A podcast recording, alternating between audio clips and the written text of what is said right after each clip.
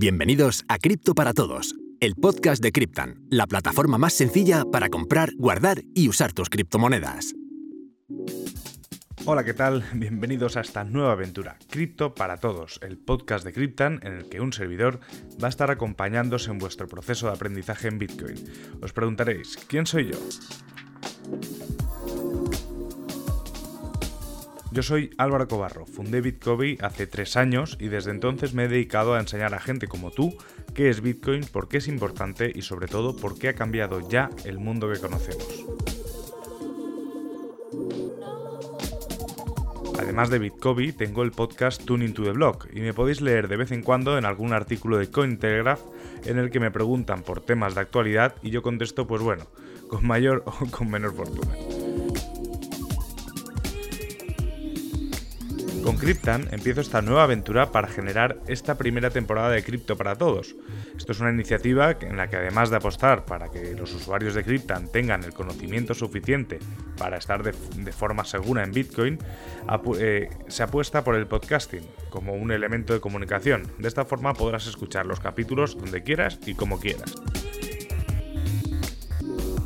Estos capítulos tendrán una duración aproximada de 10 minutos en los que trataré de darte el máximo de valor posible, resolveré las dudas más habituales, contaré experiencias reales, anécdotas y repasaremos algunos de los hitos más importantes de la historia de Bitcoin. ¿Tienes ganas? Yo desde luego. Empieza Cripto para Todos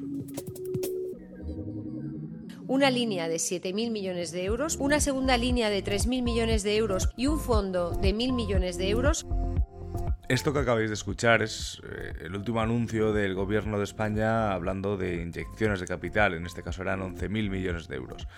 Eh, os he puesto esto porque para entender por qué es importante Bitcoin es muy importante también entender qué es lo que está fallando en el sistema. Y no es a nivel español, pasa en Estados Unidos con la Reserva Federal, a nivel europeo con el Banco Central, incluso en Venezuela con el Bolívar, con el tema de la inflación. Estamos hablando de que, sobre todo a raíz de la pandemia, se están generando unos estímulos económicos, por un lado, muy necesarios, porque la gente obviamente necesita, necesita dinero para, para, para, sobrevivir, pero si vamos a la, a la raíz y de cómo se crea el dinero, entenderemos que aquí hay algo que no funciona. Para ir a la raíz del problema, no, vamos a hablar en este capítulo de la historia del dinero como tal, porque tendríamos que irnos a cuando se intercambiaban eh, conchas o, incluso al trueque puro, sino que vamos a ir avanzando hasta después de la Segunda Guerra Mundial. Después de la Segunda Guerra Mundial, Europa obviamente quedó devastada y fue Estados Unidos el artífice o, se erigió como artífice de la salvación de Europa y a partir de ahí tuvieron que hacer una reunión que se llaman los acuerdos de Bretton Woods en el cual eh, decidieron cómo iba a ser la política monetaria mundial a partir de ese momento.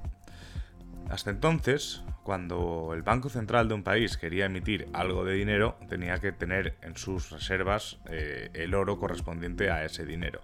De esa manera se puede decir que había un colateral directamente, que, que garantizaba que el dinero que se emitía existía realmente en oro, en las reservas del, del país.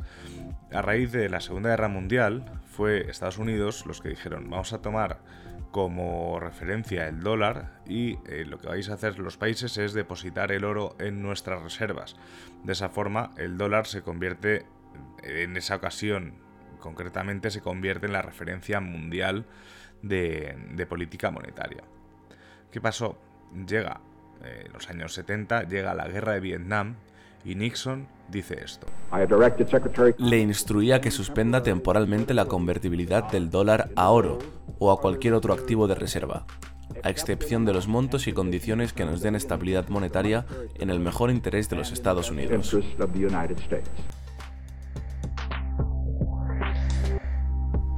En este punto, en el momento en el que se abandona el patrón oro por Nixon, eh, que es simplemente para financiar la guerra de, Vietnam, lo que pasa es que ya no es necesario, Estados Unidos y por ende el resto de países ya no, no tienen la, la obligación de depositar oro para generar monedas. Al final se generan una serie de normas en las cuales los países pueden ir generando o imprimiendo, hablando así más coloquialmente, dinero sin tener que poner un oro de colateral.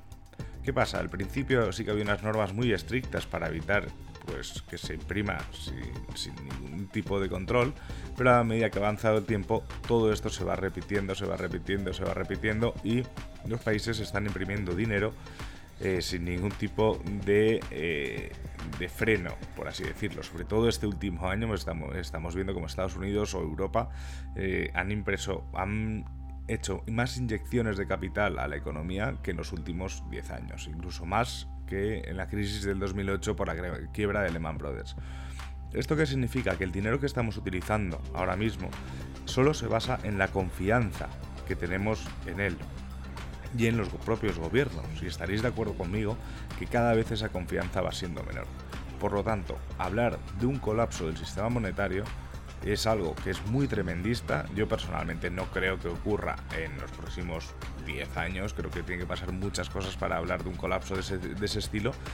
Pero lo primero que nos ofrece Bitcoin ante esa situación de descontrol de los bancos centrales o de la Reserva Federal es un dinero, un dinero bueno, un dinero fuerte, que sí que tiene un colateral.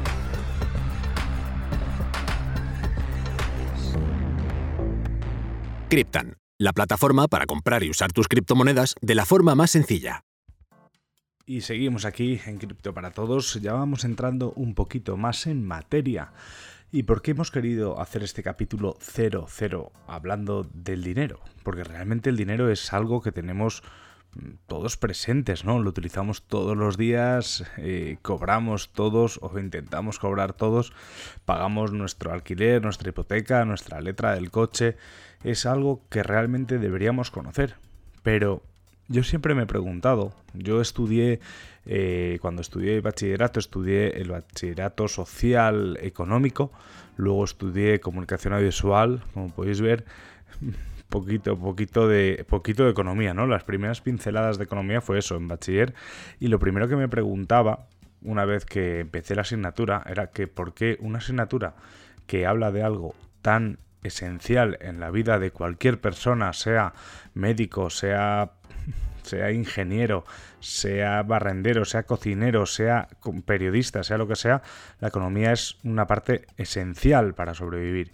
Y es algo que siempre me he preguntado el por qué no nos enseñan a todos economía como una asignatura troncal desde pequeños, ¿no? Parece que es como una especie de, de tabú enseñarle a la gente lo que, lo que tendría que ser algo obligatorio, que es saber realmente cómo funciona el dinero. ¿Y tú? ¿Sabes realmente cómo funciona el dinero? Nadie.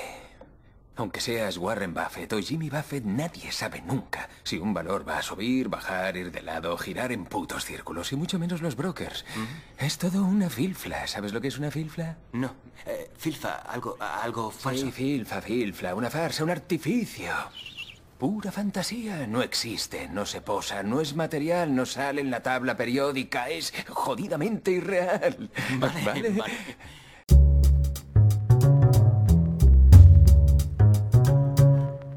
esta escena que acabamos de, escuchar es una escena de la peli del Lobo de Wall Street.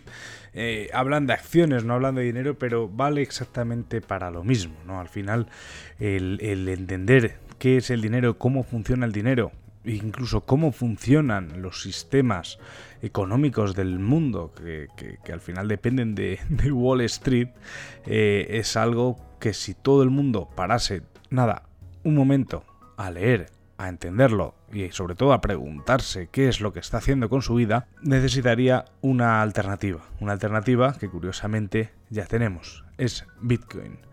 ¿Por qué saco el tema de Wall Street, Lobo Wall Street, 2008? Porque ahí es donde llegamos al momento crítico.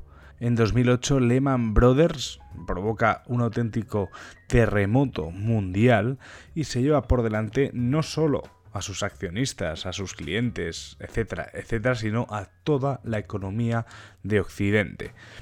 Eso fue la mayor, prácticamente una de las mayores crisis financieras desde, desde la crisis del 29, desde el crack del 29, y es que aquí es donde aparece nuestro gran amigo Satoshi Nakamoto. Fue el 31 de octubre de 2008 cuando publicó el white paper de Bitcoin y ya más adelante, el 3 de enero de 2009, fue cuando se realizó el bloque génesis de Bitcoin, cuando Bitcoin empezó a funcionar y dentro de la transacción del bloque había ahí un mensaje, una prueba de tiempo. Era la portada, era el titular de la portada del diario Times, un periódico que ese día titulaba con solo un mensaje, que era el canciller británico está considerando un segundo programa de rescate a la banca. Es decir, Bitcoin es una respuesta a todo ese sistema que nos arruinó mientras hacían mucho más ricos.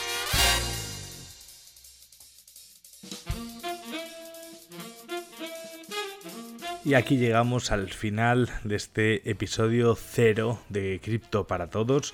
Espero que te haya gustado, espero que te hayas llevado algo en lo que pensar y por supuesto espero que nos escuchemos en los siguientes episodios. Yo he sido Álvaro Cobarro y esto es Cripto para Todos. Criptan, Cripto para Todos.